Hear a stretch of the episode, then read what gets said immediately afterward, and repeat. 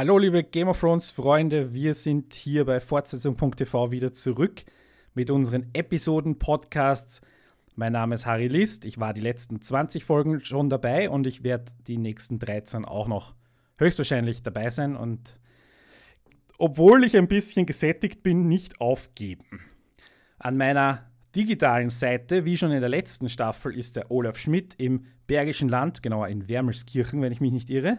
Richtig, hallo. Und wir waren auf dem Transfermarkt aktiv und haben für die Rekordablöse von 85 Cent den Christopher, den Christopher Hunold aus Münster verpflichtet. Hallo. Hallo oder Vala Edruta Idragon. Ausgezeichnet. Da kennt sich jemand aus in den Fremdsprachen. Wir haben außerdem auch eine Ersatzbank, die steht in Warschau und darauf sitzt der Jens Brausnitz, der bei Bedarf einspringen wird. Liebe Grüße an dich, Jens.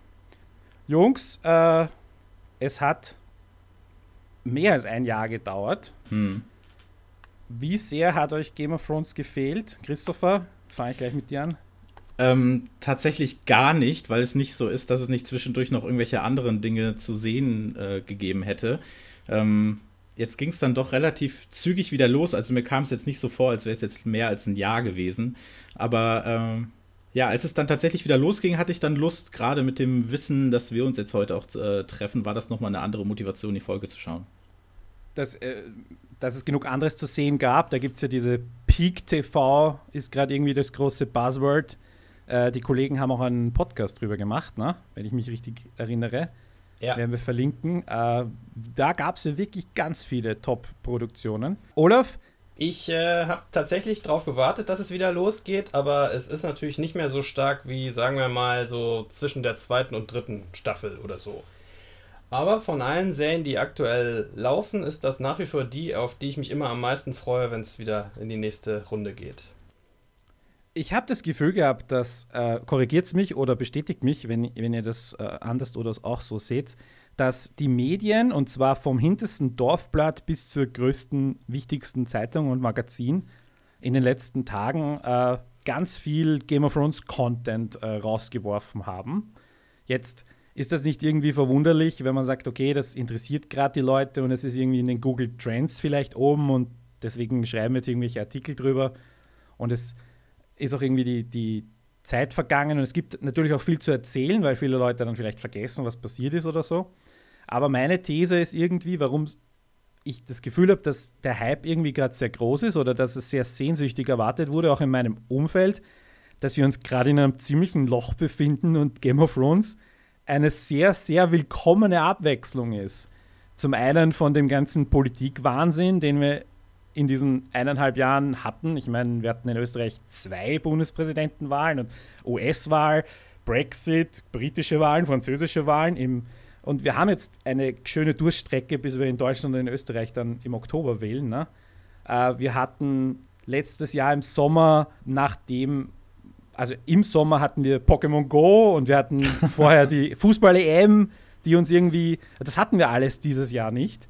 Und irgendwie war da jetzt so eine Durststrecke und, und ich habe das Gefühl, dass die neue Staffel da irgendwie sehnsüchtiger erwartet wurde. Wie seht ihr das?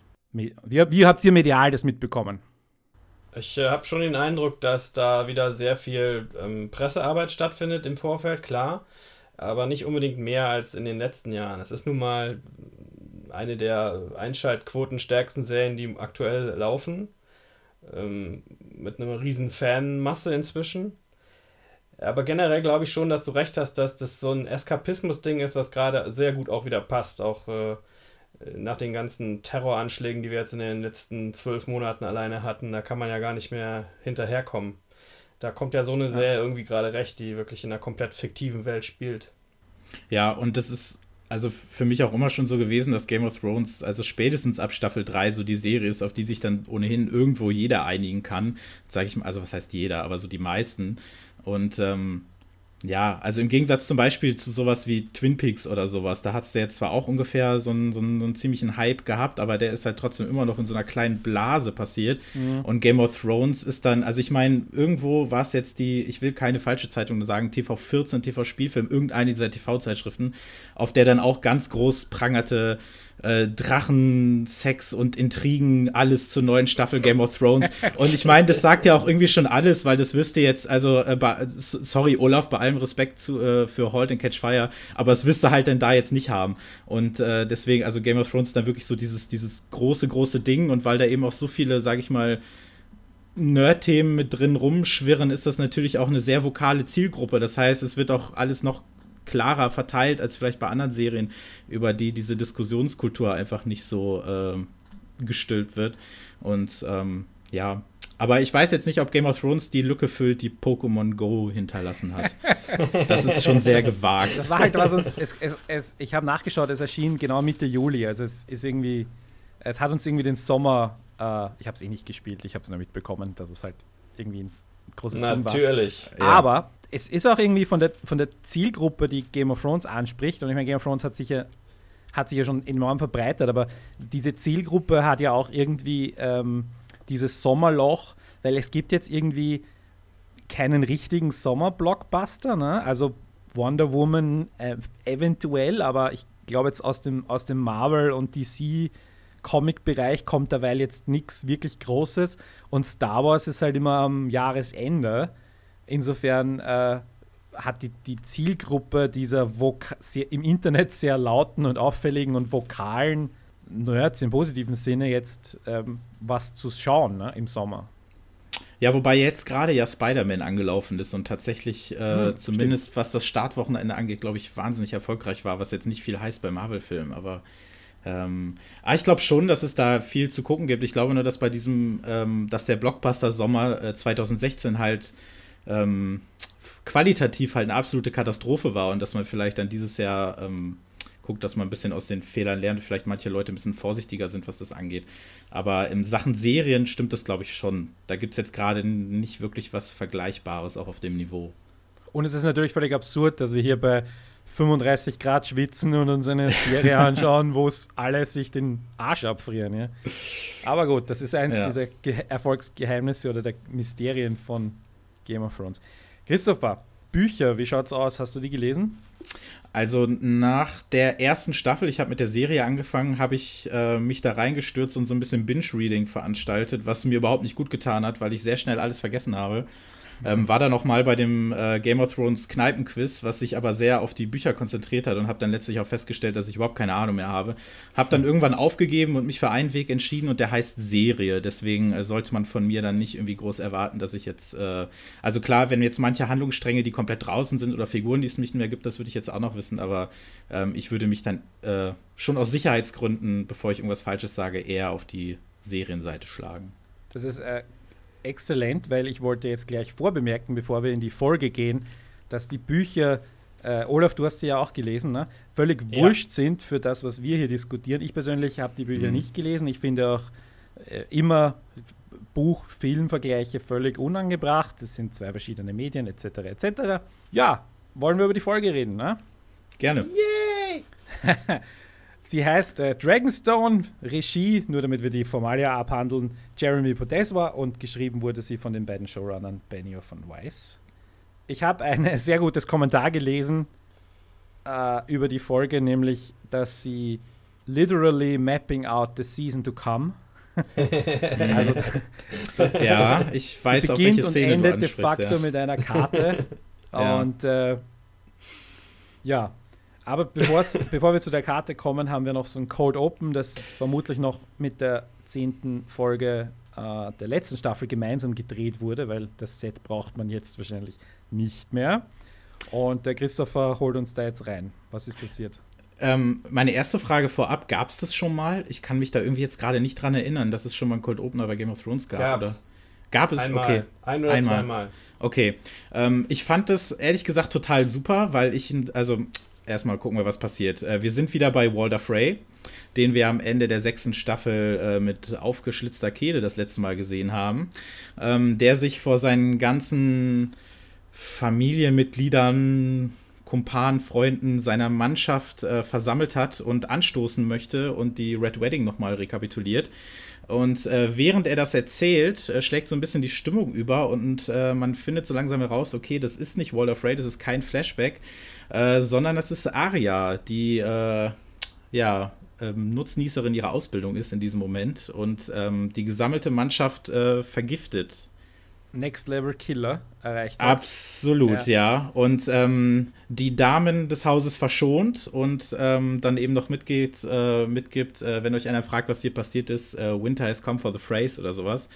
Ähm, ist schon eine sehr krasse Szene, aber irgendwie hat es mir ganz gut gefallen. Ich habe mich nur gefragt, ob nicht vielleicht die Szene, die direkt nach dem Vorspann kommt mit den White Walkers, ob die nicht vielleicht für die Stimmung am Anfang besser gewesen wäre als, ähm, als die Szene von Aria. Aber das ist vielleicht Geschmacks, äh, Geschmackssache. Wie seht ihr das? Olaf? Ich, äh, ich fand die, die Eröffnungsszene, so wie sie da war, ganz gut. Ob sie jetzt an einer anderen Stelle besser oder schlechter gefunden hätte, weiß ich nicht. Ich fand die Szene mit den White Walkers dann im Anschluss so ein bisschen naja, das ist alles The Fog, finde ich. So ein dunkler Nebel zieht herauf und aus dem tauchen dann fiese Gestalten auf. Und Wun Kam mir doch sehr bekannt vor, habe ich gedacht. ja, das stimmt schon. Für, ich muss ehrlich sagen, ich habe die Szene ein bisschen deplatziert gefunden, weil ich mir dachte, okay, also sie hatte ihre Rache, die, die, die Liste ist, ist abgehakt oder World of Phrase abgehakt. Und ähm, es hat jetzt, es trägt jetzt irgendwie nichts dazu bei, sie jetzt noch komplett zu vernichten. Mag sein, dass das vielleicht später noch irgendeine Art von taktische Relevanz hat, wenn es keine Söhne mehr gibt oder niemanden legitimen gibt, der jetzt die Twin Towers dann hält oder dass die Lannisters jetzt die, die Phrase komplett verloren haben als, als Verbündete, wobei äh, Jamie ja sowohl in der letzten Staffel als auch in, in dieser ersten Folge schon massive Zweifel daran geäußert hat, wozu man die überhaupt braucht, die Lumpen. Oh, das ist ein Lumpenhaufen. Mir fällt kein anderes Wort dazu ein. Und äh, insofern schauen wir mal, ob da noch was kommt. Man hätte auch die Szene am Lagerfeuer mit Ed Sheeran, unnötigste Ach. Gastauftritt seit langem, hätte man vermutlich auch Aria einsteigen lassen können. Also ich habe das jetzt nicht irgendwie gebraucht. Aber es erinnert halt die Serie noch einmal, also, also es erinnert noch einmal daran, was wir, äh, dass es keine leichte Kost ist. Ne? Ist, äh, ja. ist meiner Meinung nach so ein bisschen Fanservice gewesen, die, die, die ganzen Fries alle auf einmal nochmal mhm. platt zu machen und äh, im Dialog dann auch nochmal deutlich äh, auf die Red Wedding da anzuspielen. Ja, ich fand's okay, aber ich hätte es jetzt auch nicht vermisst. In Kombination mit dieser Lagerfeuer-Szene, also ich würde da zustimmen, gerade das äh, Cameo fand ich furchtbar, gerade wenn man bedenkt, dass halt die äh, Schauspielerin irgendwie großer Ed Sheeran-Fan ist und sich so darüber gefreut hat. Es wird man halt komplett rausgerissen irgendwie so aus der Folge, aber ich finde halt so den Moment ähm, dieses, dieses Vertrauens und hier passiert gerade eigentlich nichts. Es ist wirklich nur ein Moment, wo Leute am Lagerfeuer sitzen, sich was erzählen und was essen, so diese, diese Ruhe, diese komplett, das komplette Fehlen von Bedrohung, das ist vielleicht dann für ihre Figur auch noch ganz ja, hilfreich nach sowas, weil ich meine, sie ist ja trotzdem immer noch ein junges Mädchen und hat gerade einfach mal äh, kompletten Massenmord en masse begangen, äh, ganz gleich wieder motiviert ist. Und vielleicht, dass sie nochmal so ein, so ein so einen Moment der, der Ruhe hat oder so, sowas, dass sie nicht nur in dieser Welt ist, in der alles ganz furchtbar ist und der, in der Leute umgebracht werden oder so, ist vielleicht, ist vielleicht ganz okay. Aber der Satz, äh, ja, I'm going to kill the Queen oder so, der ist wahrscheinlich der wichtigste in dieser ganzen Szene gewesen, weil jetzt, weil wir jetzt natürlich auch wissen, was sie als nächstes vorhat. Mhm. Genau wo sie unterwegs ist, dass das nochmal. Ja. Und äh, aus, ähm, kann ich einen Satz noch zu der ja, Szene mit dem Lagerfeuer sagen? Ich äh, bin wahrscheinlich einer von ungefähr drei Menschen auf der Welt, die weder jemals einen Ton von Ed Sheeran gehört, noch den Herrn jemals gesehen haben vorher. Und ich wusste das auch nicht.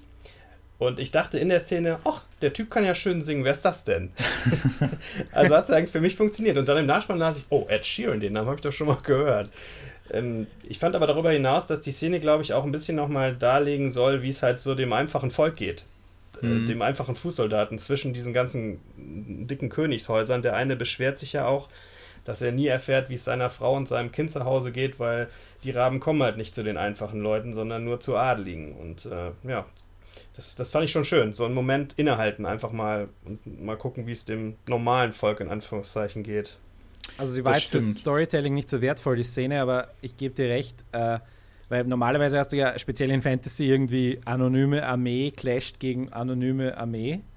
Und ähm, wir, jetzt interessiert sich ja niemand über, äh, für Logistik, äh, dass so eine Armee versorgt werden muss und dass die ja Menschen sind, die sich langweilen und äh, Zeit verbringen müssen und Familien haben und all diese Dinge. Also das ist Hm. Ähm, inso ja. Insofern eine, eine, wertvolle Szene gewesen für, also emotional wertvoll, ob es jetzt für die Story wertvoll war, ja. sei jetzt mal dahingestellt. Das ist mehr so Atmosphäre, Atmosphäre aufbauend, finde ich. Ne? Wobei Jamie das ja tatsächlich interessiert. Er hat ja im Gespräch mit Cersei gesagt, wir müssen ja die Männer und die Pferde vor allem irgendwie füttern oder so. Das fand ich, äh, das, das passt vielleicht noch ganz nett dazu rein. Das ist halt, er, er ist halt der Stratege, ne? Also das wissen wir eh schon, dass er, er ist der vermutlich kompetenteste Heerführer, der noch lebt. Ne? Also das, das hat, das wussten wir schon von Anfang an, der halt irgendwie so eine Reputation hat für die, den einen Mord, den er begangen hat, aber eigentlich ein, ein kompetenter Krieger und General ist. Was wir dann nachher auch nochmal sehen, als sie die Karte analysieren. Äh, vielleicht passt diese Szene auch in den Gesamtkontext der Folge, weil die ganze Folge für mich eine ähm, Exposition-Folge war. Also zum einen, es gab sehr viele Momente, äh, wo man, die, die ja klug waren. Ich meine, sie auf einer Karte spazieren zu lassen und dann nochmal zu sagen, so, da sind die und da sind die und da sind die und da sind die. Und mit denen sind wir verbündet und mit denen nicht. Ja, hilft natürlich dem Gelegenheitszuschauer wie mir oder Leuten, die sich ein bisschen weniger damit beschäftigen, aber trotzdem gerne zuschauen, wieder reinzukommen. Ne? Und ich glaube, die ganze, die ganze Folge war so, so etwas. Insofern fand ich die Folge jetzt nicht irgendwie herausragend, weil wirklich was Großes ist ja nicht passiert. Nee, und das hätte ich so ein bisschen tatsächlich erwartet, weil ich meine, wir haben jetzt nur sieben Folgen. Die Folge ging knapp eine Stunde und ähm, ich hätte nicht gedacht, dass sie jetzt noch direkt am Anfang so eine Folge einbauen, in der echt wirklich nicht viel passiert. Ähm, weil jetzt sind wir nicht groß weiter, aber haben eine Stunde weniger bis zum Ende. Ja. Vielleicht haben sie das absichtlich gemacht, weil halt mehr Zeit zwischen den Staffeln vergangen ist als üblich. Hm. Ich habe irgendwo 385 Tage, glaube ich, gelesen, die Zahl. Ähm, ich fand es eigentlich für mich, ich bin ja vielleicht ein bisschen besser drin, weil ich die Staffeln auch ein paar Mal gesehen habe. Trotzdem ganz nützlich, nochmal genau zu sehen, wer ist eigentlich wo und was ist an der Stelle gerade der wichtige Konflikt, der dann die nächsten Folgen vermutlich bestimmen wird.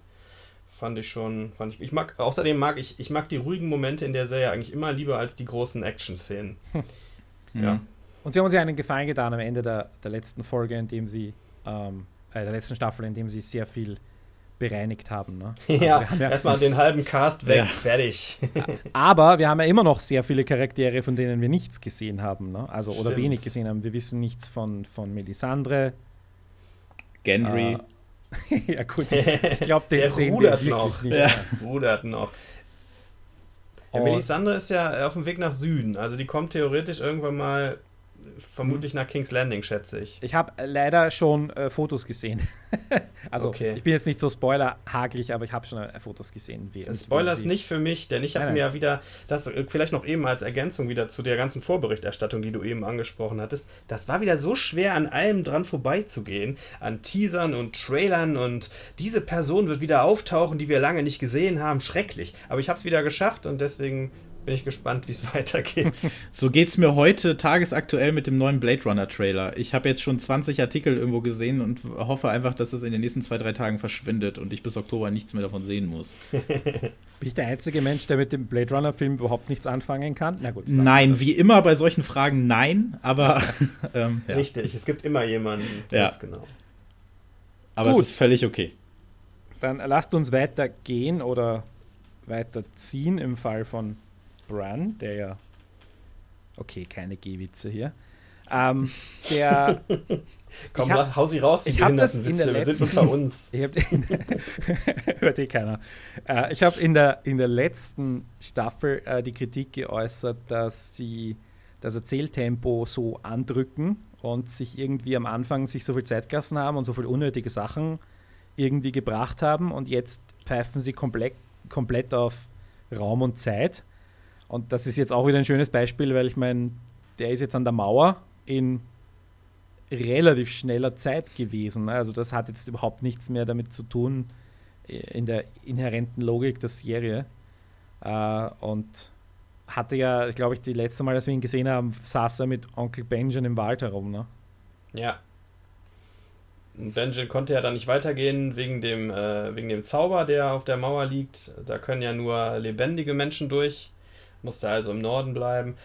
Finde ich auch. Diese, diese, diese Zeitraumlogik ist komplett aufgehoben. Ich, vielleicht ein kleiner Vorgriff, war auch überrascht, wie alt der Sohn von Gilly und Sam inzwischen ja, ist. Ja, exakt. Oder das nur hatte von, ich, von Gilly, nicht von Sam. Ich das dachte, ich, ja, ich vier Jahre notiert, später, ja. was ist da passiert, habe ich gedacht. Naja, egal. Baby Nicky all over again. Wer Prinz von Bel Air gesehen hat, weiß, was ich meine. Ja. Der war auf einmal sechs Jahre alt oder so, nach zwischen einer und der nächsten Folge. Aber gut. Ja, Will Smith war schon 31 und hat einen 17-Jährigen gespielt, oder? Am Anfang der. Nee, so, nee, nein, Die so schlimm überhaupt nicht. Keine, keine, keine Achtung für Alter in dieser Serie. Egal. Hm. Fantasy, offenbar.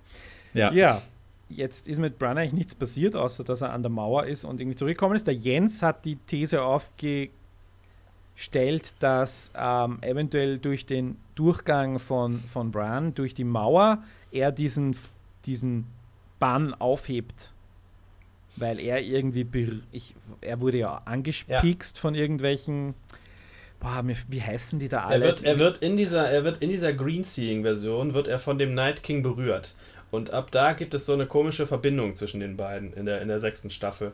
Genau. Das, und dadurch kommt der Night King auch durch diesen Schutzbann durch, der um die Höhle der Children of the Forest rum war in der letzten Folge. Wo die ja dann alle draufgegangen sind. Das finde ich gar nicht schlecht, die Theorie von Jens, muss ich sagen. Das muss man im Auge behalten. Weil, weil sonst wäre die Serie de facto vorbei. Ne? Das habe ich auch argumentiert, weil Onkel Benjamin hat gesagt, hey, die können nicht drüber. Case closed, ja, Roll Credits. Da irgendwann durch. Also, dass sie da über die Mauer oder durch die Mauer kommen, da, da habe ich keine Zweifel dran. Wie der Rest des Kontinents dann darauf reagiert, wird spannend sein. Du kannst ja. nicht sechs Staffeln, sieben, acht Staffeln lang aufbauen, uh, die bösen, die bösen Eiszombies kommen und dann bleiben die einfach vor der Mauer stehen und müssen wieder umdrehen. Nee, nee, das glaube ich nicht.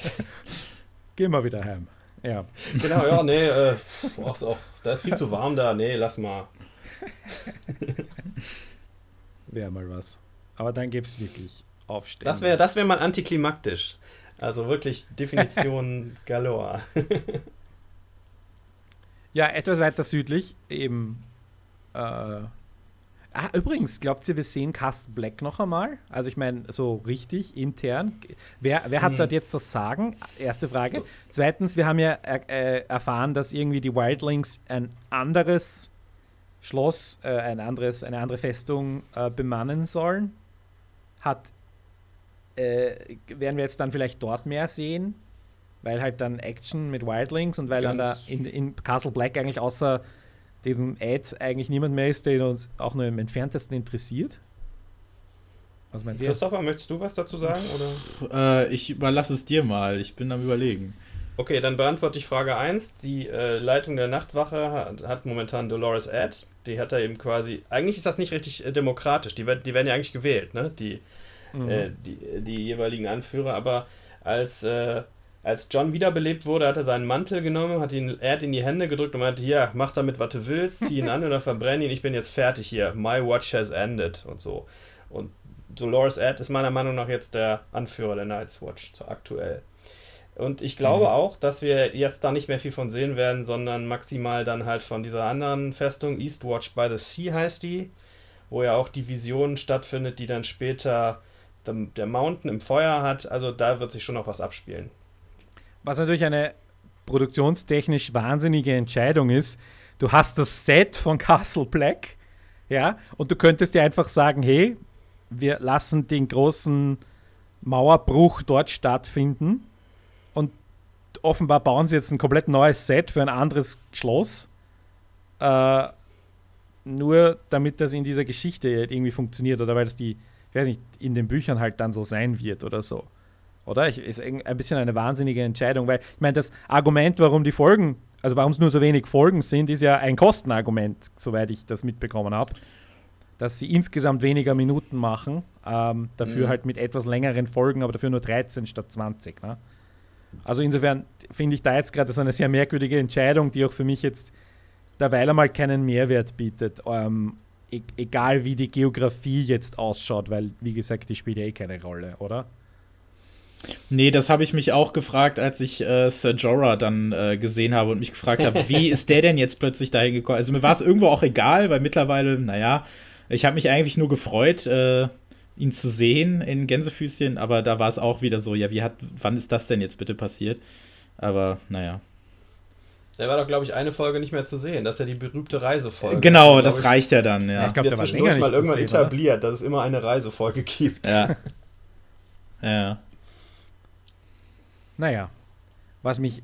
Äh, wollen wir jetzt abschließen? Wollen wir nach äh, Winterfell gehen? Ja. Okay.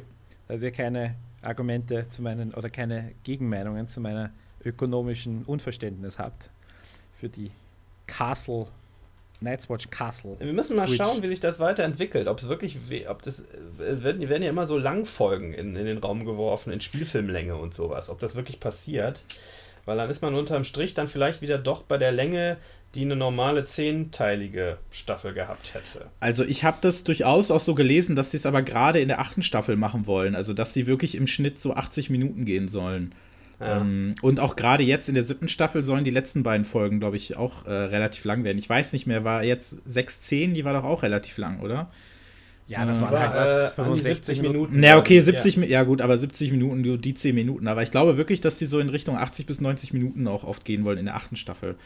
Und ähm, ja, naja. Ich habe, also ich denke halt auch, dass äh, die verringerte Folgenanzahl halt auch was damit zu tun hat, dass die einfach auch nicht genau wissen, wie sie jetzt zum Ende kommen sollen. Sie wissen halt, was am Ende passiert.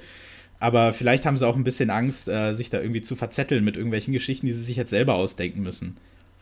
Hm, das glaube ich eigentlich nicht. Ich glaube, die wissen okay. jetzt genau, wie sie es zu Ende schreiben. Hm. Oder haben es schon zu Ende geschrieben. Also sonst kannst du ja nicht sagen, wir machen noch genau 13 Folgen. Ja, vielleicht, wenn sie halt jetzt 20 gemacht hätten, dass sie dann nicht wüssten, wie sie die jetzt zufriedenstellend irgendwie füllen sollen oder sowas. Dass ja, sie dann direkt sagen, Personen okay, wir machen lieber Material 13. mangelt, ja, ja. Wir werden es erleben.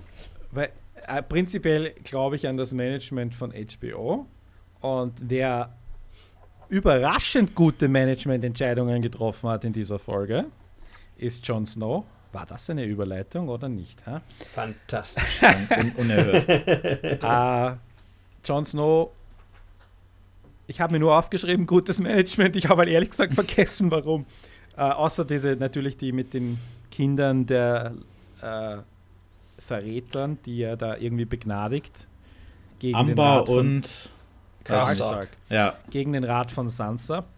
Und natürlich nachher die obligatorische Diskussion, Herrst, widersprich mir nicht vor allen Leuten.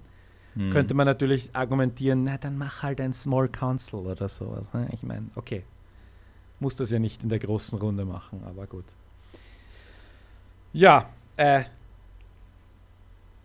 gab's da. War, was zu sagen. Sagt mir, was ihr zu sagen habt. Also mich würde einmal interessieren, ob ihr äh, John da ähm, komplett zustimmt oder ob ihr Sansas äh, Bedenken teilt. Ah, das ist ja aber eine harte Frage. ich glaube, ich bin auf Johns Seite, weil ich bin für Versöhnung und gegen Rache. Die Rache hat in, auf diesem Kontinent nie zu was geführt, außer zu Familienfäden über Generationen ich finde es mhm. vernünftig. Außerdem, er braucht die Leute auch davon unabhängig, ne? Die paar Männleins, die da im Norden sonst noch rumhüpfen, die braucht er alle, wenn er gegen die, äh, gegen die Army of the Dead, nennen die das ja neuerdings immer, mhm. wenn er da Schnitte haben möchte. Und also das ist auch eine taktische Entscheidung, glaube ich. Und die äh, History does not repeat itself, weil er, äh, ich glaube, die das ganze Malheur hat ja begonnen damit, dass ähm, Ned Stark einen Amber, glaube ich, hingerichtet hat, oder? Das war ja der Anfang vom Ende, ne? Eigentlich. Oh, Wenn ich mich richtig erinnere. War das, war das diese, diese Köpfung in der ersten Staffel, bei der ich glaube, Rob, das, äh, das war eine Amber. Nee. Äh, aber, aber es, war es, gibt eine, es gibt eine Köpfung eines Carstarks durch oder, Rob. Oder halt den Carstark. Entschuldigung, dann. Ja, stimmt, Rob und Carstark. Sorry. Ja. My, das, my das, war der Typ mit diesen weißen langen Haaren. Der wird ja, ich erinnere mich. Das ist ja. Papa Karstark. Genau. Und das war ja der Anfang vom Ende. Genau. Also, Entschuldigung, stimmt, habe ich verwechselt. Äh, also, insofern macht er es da besser, wohingegen Sansa dann irgendwie, sie sagt es ja auch, ich habe viel von Cersei gelernt. Irgendwie so, off with their heads. Es hat auch irgendjemand äh, im Internet äh, kommentiert, die Haare werden auch so ähnlich wie, wie, ähm, wie Cerseys Haare früher. Das habe ich auch gelesen. Ja. also sowas fällt mir wirklich nicht auf. Da habe ich kein Auge für, kann Nein. ich nichts zu sagen. Vor allem, weil Cersei ja jetzt schon seit was 15 Folgen diese kurzen Haare hat. Ne? Ja, also. äh, ja, ja. Ja, sie sieht eigentlich eher aus wie, äh, wie, wie Tommen und äh, Joffrey, was das angeht. Stimmt. Jetzt haben wir am Ende der letzten Staffel spekuliert, dass da irgendwie die ganzen Frauen Westeros übernehmen und das ist jetzt die, die Ära der Frau an der Macht. Wobei ich, es schaut jetzt langsam so aus, als würde es die Ära der Kinder werden. äh, und wenn ich mich jetzt richtig erinnere, mal gelesen zu haben, dass die unsere ganzen Protagonisten im Buch deutlich jünger sind. Also das schon. Das ist auch so. Ja. ja. Das heißt, Theo, also äh, das heißt, der Effekt ist jetzt nicht mehr ganz so groß, aber du könntest dir jetzt vorstellen, stell dir mal vor, sie wären Sansa 14, 15 Jahre alt, ja, was jetzt halt dann natürlich nicht herzeigbar wäre im Fernsehen, aber äh, was sie sonst alles erlebt hätte. Aber angenommen, sie wäre so alt und du hättest dann Bran auch noch ähm, und, und Arya. Arya sagt ja, äh, oder es gibt ja in dieser, in dieser Lagerfeuerszene den, die Aussage, sie wäre jetzt erwachsen. Hey, bist, bist du schon im Trinkalter, ne? Mhm. Die, die, das ist so quasi diese Bestätigung, sie ist jetzt irgendwie volljährig, sie ist erwachsen. Und Arya könnte auch jünger sein, also du hättest irgendwie so eine Art von ziemlich viele Kinder plus den Kindern da im Norden, diese, wie heißen die, Children of the Forest. Also ja. irgendwie habe ich das Gefühl, da ist, ähm, da hätte man was draus machen können und das wird vielleicht nicht. Und Robin, nicht zu vergessen, der wichtige Robin of the Whale. Äh, den gibt es auch noch. Gott, ich musste gerade kurz nachdenken, wie du meinst, ja. Richtig. Also äh, insofern äh, passiert da Wer generell, ist, ist aber, gen generell ist aber schon so, dass da jetzt sehr viele Königshäuser von Frauen geleitet werden. Haus Martell in, äh, in Dorn wird von, wie auch immer sie heißt, nach ihrem Putsch da geleitet. Dann haben wir Haus Tyrell, Highgarden von Lady Olyana geleitet. Dann haben wir Haus Lannister von Cersei geleitet. Das ist nicht so schlecht, ne? Und dann haben wir Haus Targaryen geleitet von Daenerys. Das sind alles Frauen. Also steht schon weiterhin, finde ich, gut im Raum, diese ähm, These oder diese Feststellung. Und die stärkste Frau der ganzen Serie, Liana Mormont. Ja, fantastisch wieder. Die stiehlt wirklich jede Szene. Das ja. ist immer großartig. Ich möchte, ich möchte einen Spin-off mit der ja, haben. Bitte. ich hoffe, sie verkommt jetzt nicht so zum Gimmick, weil das hat natürlich, also sie ist halt sehr, sag ich mal, quotable. Aber immer wenn sie irgendwie aufsteht und mal sagt, wie, was Sache ist, also ich freue mich da immer drüber. Ich finde das ja, ganz toll. Ich finde das auch super.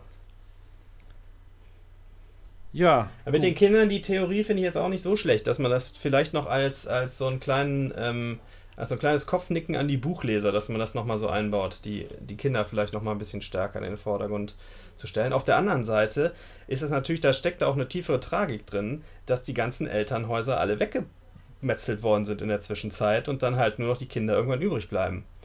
Die dann den traurigen Job haben, irgendwie mit acht so ein Königshaus leiten zu müssen. Finde ich, das kommt da am Rand ja durchaus dann vor.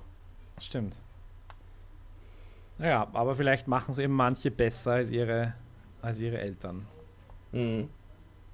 Äh, ehrlicherweise, wenn ich gar nicht brauche, apropos Kind, der seinen Vater enttäuscht hat, äh, ist äh, Sam mit dieser grauslichen Montage. Ich fand das super, die Montage. Ich fand die ganz, fand ganz, ganz, Beste ganz toll. In der Staffel.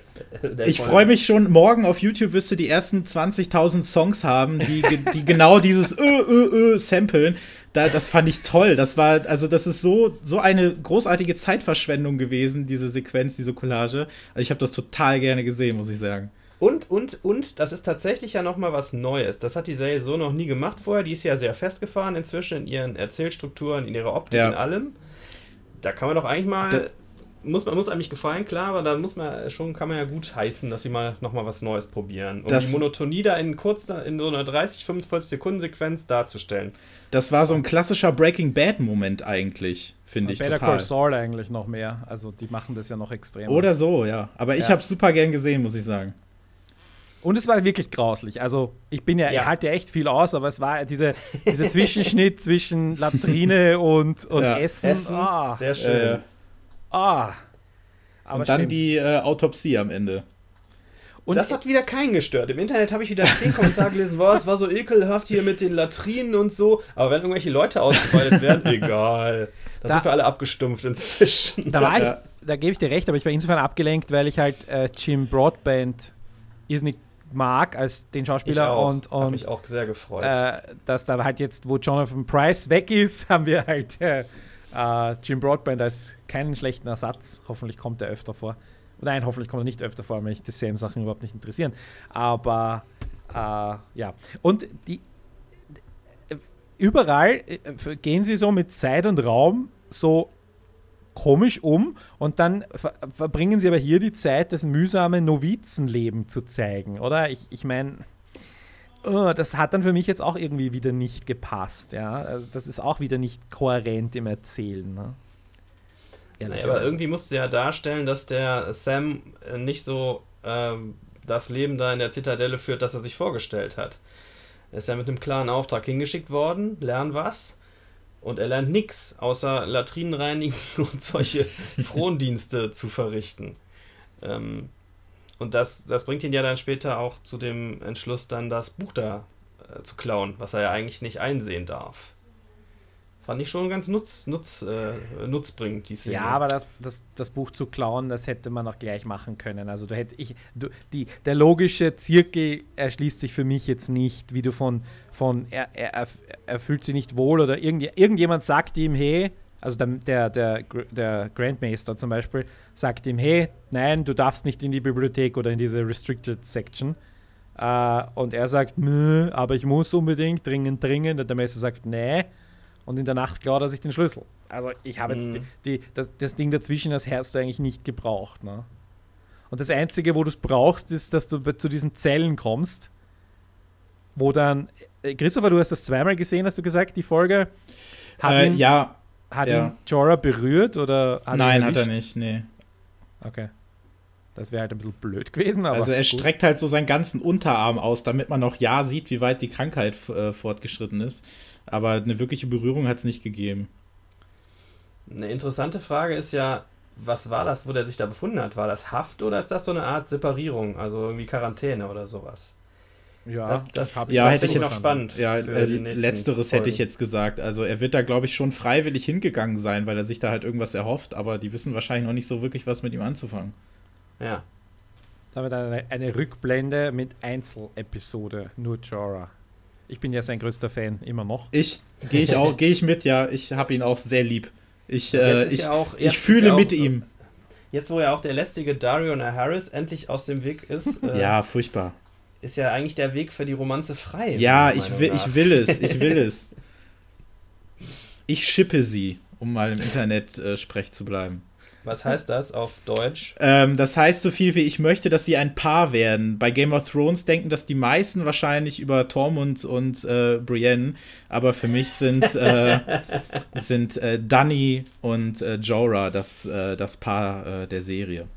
Und ja, das weiß, muss man shippen, okay. Ich weiß gar nicht, ob, sie, ob, ich, äh, ob ich dafür bin, dass sie ein Liebespaar werden, eher nicht, aber dass er einen, einen wichtigen, wertvollen Platz an ihrer Seite bekommt, also äh, Hand of the Queen oder sowas, das, das fände ich gut. Also amorös finde ich nicht passend, aber ähm, in, ihrem, in ihrem Small Council äh, einen Platz.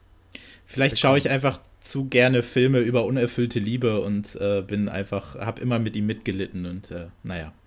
Ja. Wahrscheinlich verreckt er da jetzt einfach und am Ende ist eh alles egal. und das war's mit ihm. ja, ist auch okay. Ja. Gut. Bevor wir Winterfell verlassen, da waren wir ja gerade mal eben, würde ich gerne noch sagen, dass diese, ähm, dieser Konflikt zwischen, zwischen John und Sansa, das könnte ja noch interessant werden. Das könnte ja vielleicht doch noch dazu führen, dass es auch da noch eine Königin im Norden gibt. Ist vielleicht ein bisschen, weiß ich nicht, ob man das in den letzten Folgen noch aufmachen möchte, so ein Fass. Aber das scheint nicht so zu sein, dass. Ich glaube nicht, dass die sich da geschwisterlich auf eine gemeinsame Linie einigen irgendwie. Habe ich nicht das Gefühl.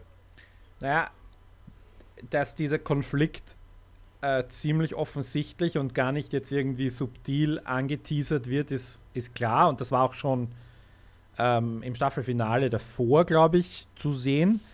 Äh, und du hast ja dann irgendwie noch den dritten, weil wenn jetzt Bran de facto nächste Folge wird er dort sein, Das heißt, du hast jetzt drei relativ le legitime Anwärter auf den, auf den, auf den uh, King of the North und Bran eigentlich den größten Anspruch, wenn wir uns ehrlich sind.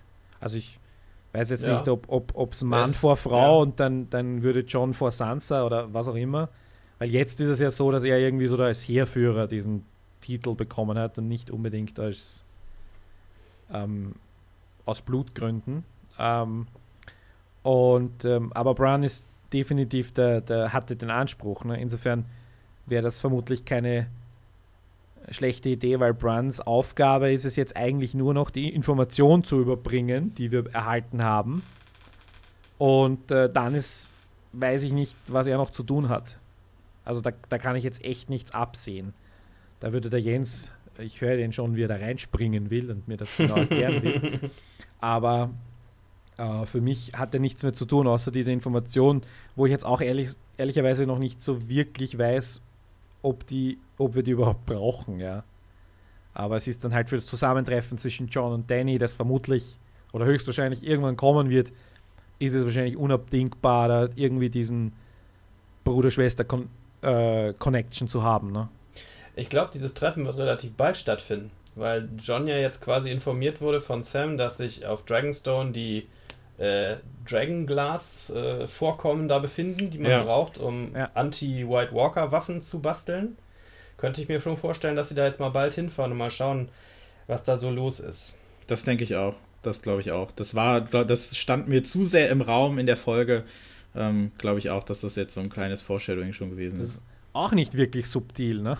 Nee, Eigentlich. Nee. Und auch sinnlos, denn ich habe irgendwo gelesen, das muss ich selber nochmal überprüfen. Ich kann mich da nicht dran erinnern. Ich glaube den Leuten aus dem Netz aber, dass Sam diese Information schon hatte. Denn Stannis hat ihm das schon mal erzählt, dass die, äh, die Burg quasi auf diesem Gestein steht, aus dem Drachenglas gewonnen wird. Also hätte er das Buch gar nicht klauen brauchen. Naja. Okay. Das muss ich aber nochmal überprüfen. Dass ich werde mir jetzt die Tage nochmal irgendwie die letzten beiden Staffeln, glaube ich, nochmal anschauen. Brienne hat noch irgendwie, ist noch im Hintergrund herumgestanden. Sie und Tormund hatten einen eher irrelevanten Blick. Ein Stare-Down. Ja, und sie trainiert Podrick weiterhin. Also da ist jetzt eigentlich nichts. Hat die überhaupt was gesagt, äh, außer Milady oder sowas? Glaube ich nicht einmal. Ich glaube nicht. Die oh, hat nee. momentan auch keine Rolle. Die ist jetzt so ein bisschen geparkt. Mal ja. sehen, wie es da weitergeht. Da war ja die, die These vom Jens, wenn ich mich richtig erinnere, dass sie dann eventuell ähm, auf irgendeiner Mission Richtung Süden eventuell Aria äh, über den Weg läuft und dann ihren Schwur noch einmal erweitern kann. Mhm. Den Schwur, die Töchter zu beschützen, den sie Catelyn Stark geleistet hat. Äh, mal schauen, halte ich für eine, eine, eine gute und valide These.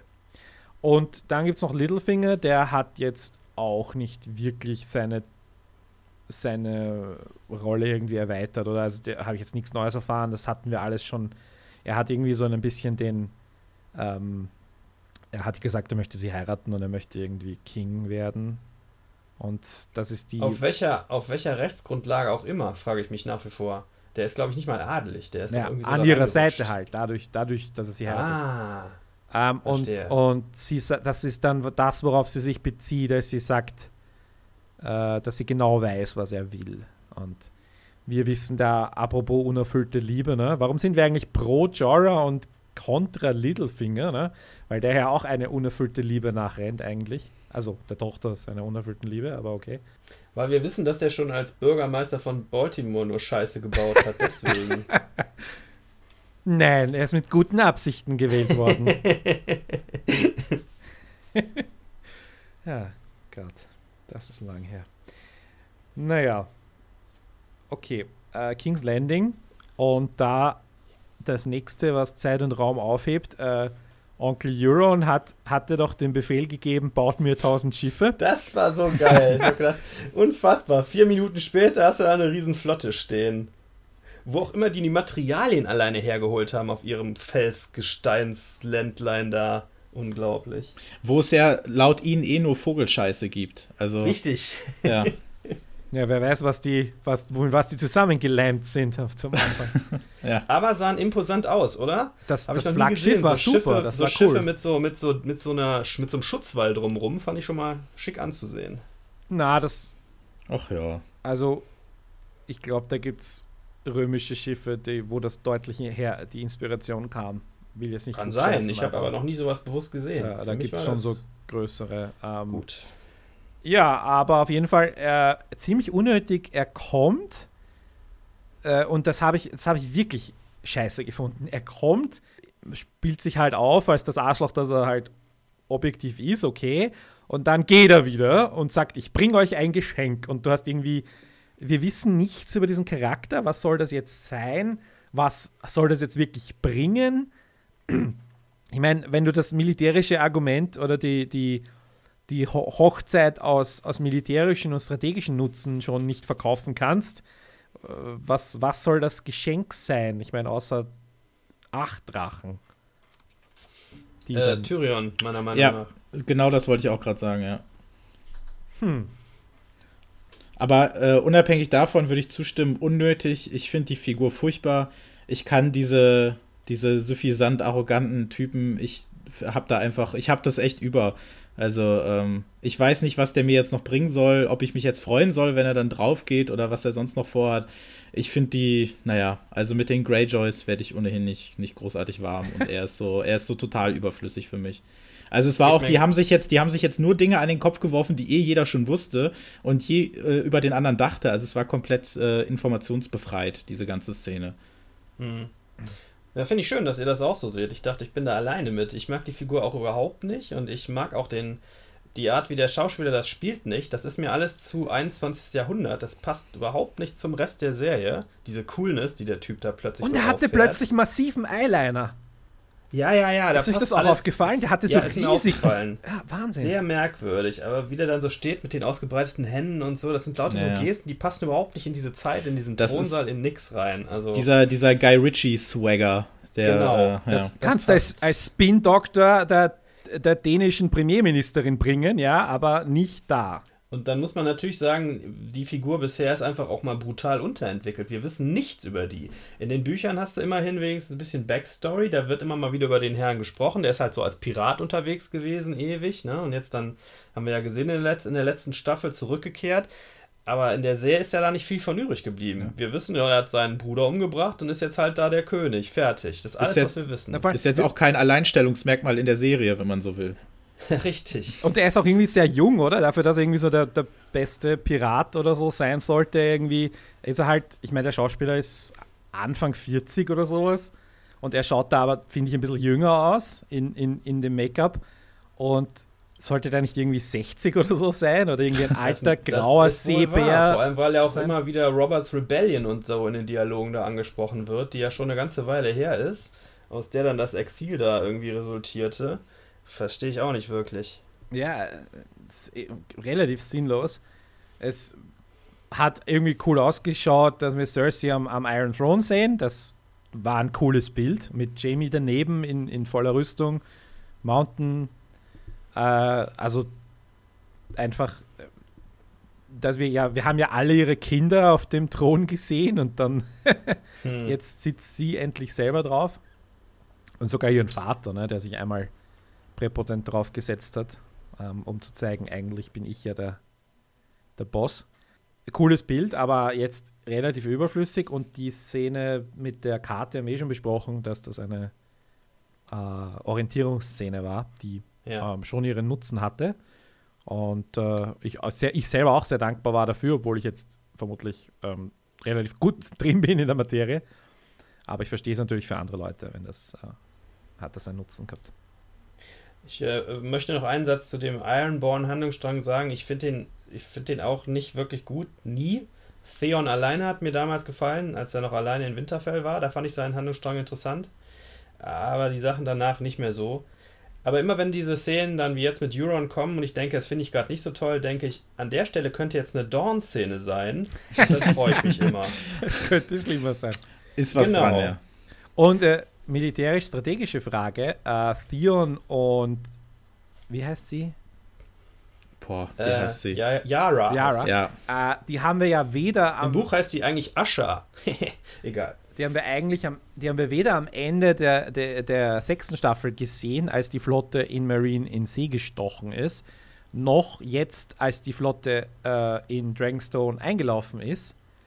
Das heißt, wir wissen nicht, wo die beiden sind. Meine These, die sind vielleicht das, was nämlich auch besprochen wird von irgendjemandem, dass man eine Flotte nach Castle Rock schickt. Auf die andere Seite. Ich, ich glaube, dass die auf einer anderen Mission sind. Äh, ich habe ähm, zufällig, äh, was ich eigentlich auch nicht mache, den Teaser für die zweite Folge gesehen und könnte was dazu sagen, aber ich lasse es jetzt einfach. Okay, nein, ja, nein, nein. Für mich, lass es. Ja, nee, mache ich nicht. Okay. Gut. Äh, aber das ist meine Spekulation. Äh, werden wir dann nächste Woche schauen, wie ja. weit daneben ich gelegen bin. Wer kommt als nächstes? Wir, haben, wir sind eh schon so Wir haben durch. eigentlich nur noch die ähm, Geschichte mit dem Hound und der Brotherhood.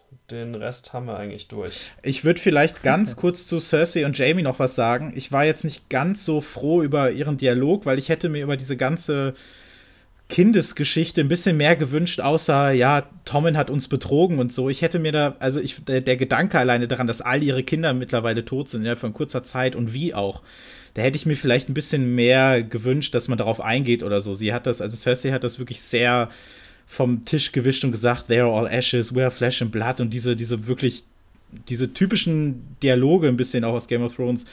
Da hätte ich mir ein bisschen auch Position von Jamie mehr gewünscht, weil er war so ein bisschen unbeteiligt in diesem Ganzen. Ich weiß jetzt nicht genau, wie er über die Sachen im Einzelnen denkt ob er jetzt wirklich sehr traurig darüber ist, was passiert ist, wie er jetzt gerade zu Cersei steht, das kommt alles noch nicht so ganz rüber. Da hätte ich mir echt ein bisschen mehr gewünscht, glaube ich. Also ich fand die, die, die Unterhaltung der beiden jetzt nicht so gelungen, wenn ich ehrlich bin.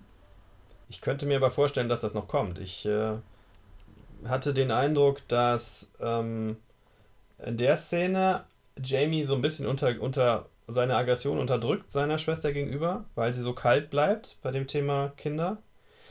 Und auch schon in der Szene der letzten Staffel, als, äh, als sich Cersei da krönen lässt, ähm, da steht er ja da so im Schatten, ist gerade zurückgekehrt nach King's Landing und du siehst in, in dem Brodels. Also ich glaube, das Thema ist noch nicht vom Tisch. Mhm. Und es passt Aber natürlich auch in meine Ansicht, dass sie da mit dem Erzähltempo, ne, am, weil sie haben ja die, äh, wir haben ja irgendwie präsentiert bekommen, dass sie diese Prophezeiung hat, all ihre Kinder werden sterben und dann war ja der Verlust von Joffrey, der, der hat sie ja wirklich tief, tief verletzt. Und auch der Verlust vom, von der Tochter, da gab es ja diese komische Szene in der, in der Krypta mit dieser Vergewaltigung, wenn ihr mhm. euch erinnert. Also ja, das war auch noch sogar. emotional für die, für die beiden aufwühlend bis zum geht nicht mehr. Und da jetzt plötzlich, das mag zwar irgendwie eine, eine logische Eskalation oder vielleicht sogar Deeskalation der Gefühle sein, dass man, dass man das irgendwie stoisch annimmt, weil ihr Schicksal eben vorherbestimmt war. Trotzdem war es auch für meinen Geschmack dann zu schnell abgehandelt. Ah, gebe ich 100% recht. Ja. Hm. ja, The Hound und diese mysteriöse Brotherhood of Banners. Äh, Without Banners. Without Banners. Ach, was ja, ist ganz wichtig. Without Banners. Aber mit Augenklappe und, und lustigem Dutt, da macht er sich ja auch kurz drüber lustig. Da habe ich sehr gelacht. Völlig zu Recht, das war exakt. Das ist auch sehr 2017, ja. Stimmt, ja. Ich fand die Szene ehrlich gesagt ganz schön. Ich fand, ich hatte ein bisschen, ähm, also ich habe eine Sekunde gebraucht, um zu checken, dass das halt eben dasselbe Haus ist aus der dritten Staffel oder so. Vielleicht, weil ich da dann nicht so ganz so tief drin bin.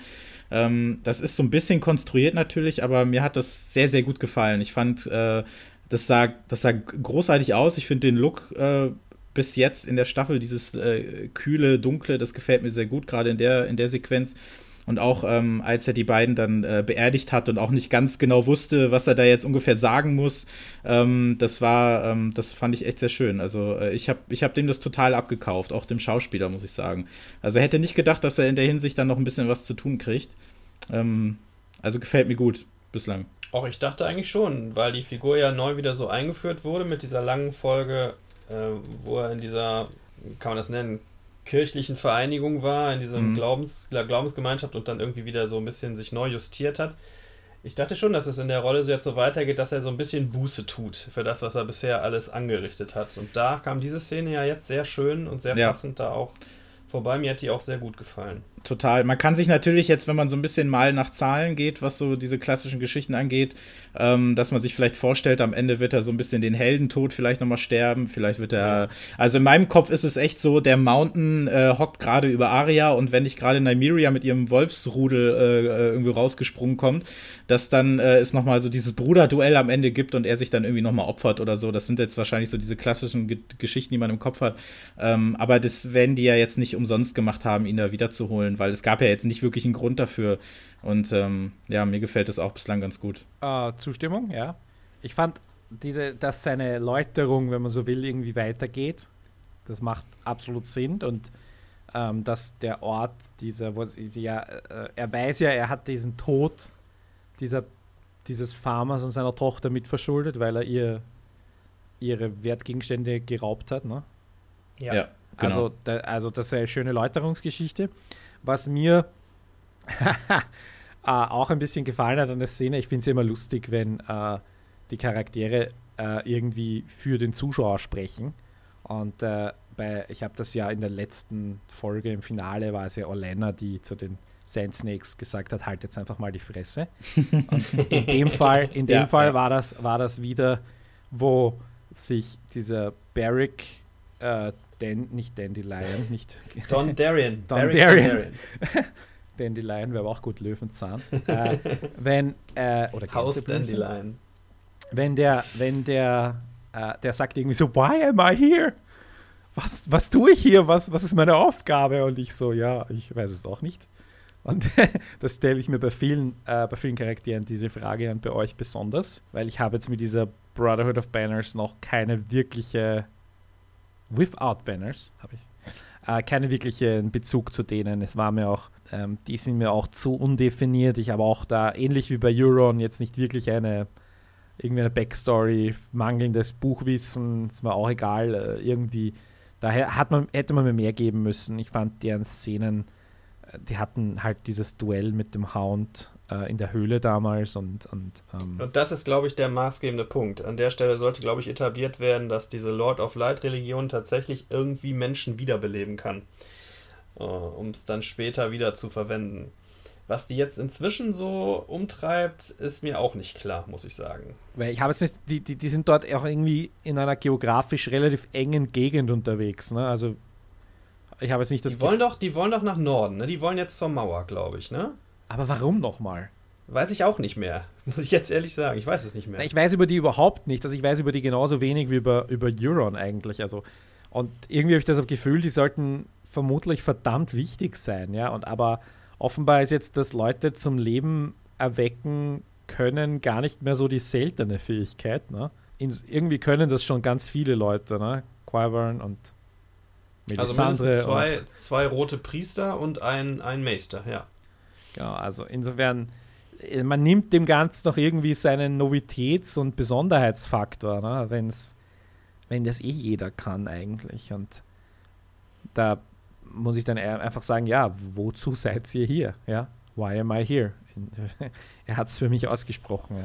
Und dann haben wir noch schöne Bilder in einer in, mit einem neuen Set oder einem, einem äh, bis auf die bis auf den Tisch ne, haben wir eigentlich von, von Dragonstone nichts gesehen, wenn ich mich Und richtig das Verlies. Das ja, Verlies. Sonst das, haben wir nichts gesehen genau. von ja, genau. Diesen, diesen, der Thron gefällt mir ja fast besser als der Iron Throne, ehrlich gesagt. Mir super. auch. Der ganze mir auch der auch. Thronsaal mit diesen, mit diesen nach oben schräg laufenden Schieferflächen oder was. Total. total geil. Wenn ich das irgendwo mal bei Airbnb sehe, ich würde sofort da wohnen für ein Wochenende. ich finde das total, irgendwie wirkt das gemütlich, auch wenn es das nicht sollte. Ich, ich mochte das äh, inszenatorisch und auch von den Bildern, von den Farben her. Mir hat das total gut gefallen. Das passte alles zusammen. Und wenn man dann sich mal Szenen aus der ersten Staffel ansieht, wo das alles alles noch so undefiniert bunt war, ähm, ist die Serie echt einen sehr weiten Weg gegangen, was das angeht. Also mir hat das auch ganz gut gefallen am Ende und ich fand es auch super, dass da auch nicht ein Wort gesprochen wurde. Auch wenn es mhm. mir bei Tyrion manchmal ein bisschen leid tut, dass er überhaupt nichts mehr zu tun hat eigentlich. Aber ähm, ich fand das ganz schön. Und auch der letzte Satz, der dann so in den, in den Abspann überging, äh, das hat mir echt gut gefallen. Ja, finde ich auch gut. Naja. Die Szene hat allerdings Ja, Harry, möchtest du Na, ich, ich, ich, wollte den letzten Satz kritisieren, aber erzähl du nur. Mach nur nee, was mach Positives, mal, bevor ich das, wieder... Das, nee, mach mal, dann komme ich gleich nochmal. Dieses Shall we begin ist irgendwie so ein, ein Standardsatz, ähm, den, den siehst du irgendwie, habe ich das Gefühl, in jedem fünften Trailer von Filmen. Das ist genauso wie There's a storm coming. Das heißt, naja, es ist irgendwie. Ich habe noch den Benedict Cumberbatch im Ohr in, in Star Trek Into Darkness, wo er das auch, aber der sagt das viel schöner. Shall we begin? Und sie sagt das irgendwie so, Shall we begin? Und schwarz. Es ist irgendwie, es war ein bisschen unepisch, sagen wir es mal so.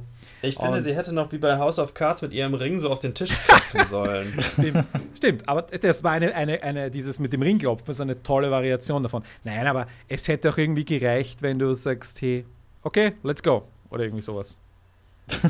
Einfach nur hey so ho, let's go. Ja. Hey ho, genau. Let's go. und dann, und dann Punk-Song im Nachspann. Genau. Das hätte ja, ja. auch mal gut gewesen, ja. ja.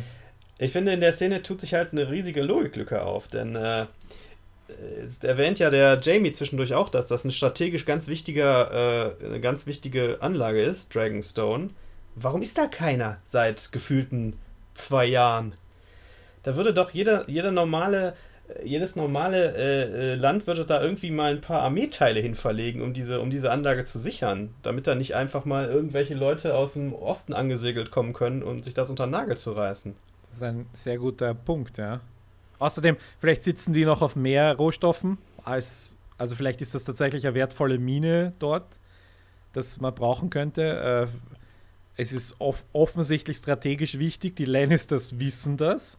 Die Lannisters wissen ja schon seit, äh, ich weiß nicht wie lang, dass das da im, im, in Essos eine gibt, die irgendwann mal wieder zurückkommen könnte. Ja, völlig, völlig, völlig berechtigte Frage, ja. Ich bin mal gespannt, ob es da noch irgendeine Art äh, der Erklärung zu gibt. Ich glaube nicht. Ich glaube, das ist einfach ein bisschen nachlässig geschrieben. Und? Naja, gut, muss man halt akzeptieren. Und äh, wichtig äh, an der Innenausstattung ist natürlich, der Thron kann nicht schmelzen. Das ist natürlich für Leute, die Drachen als Haustiere halten. Kein, keine schlechte äh, Interior Design Entscheidung. Ja, äh, ansonsten, wir werden einen Amazon Affiliate Link verlinken, wo man sich diesen Thron bestellen kann. Zusammen mit der Airbnb-Wohnung drumherum. Ja. Und diesem äh, IKEA Hodor Türstopper der in der letzten Staffel aufkam. Stimmt. Ähm, Jungs, ich glaube, wir sind durch. Habt ihr noch was nachzulegen? Wie liegt euch noch was ich am Herzen? Ich würde nee. noch sagen, dass ich mich sehr gefreut habe, äh, im Vorspann nicht mehr Essos zu sehen. Da, da habe ich mich wirklich gefreut, weil ich ja immer in den letzten Podcast gesagt habe, wann verlassen wir diesen scheiß Kontinent endlich? Und jetzt haben wir ihn wohl endgültig einfach hinter uns gelassen. Und da bin ich sehr, sehr dankbar drüber. 60 Stunden später. Genau.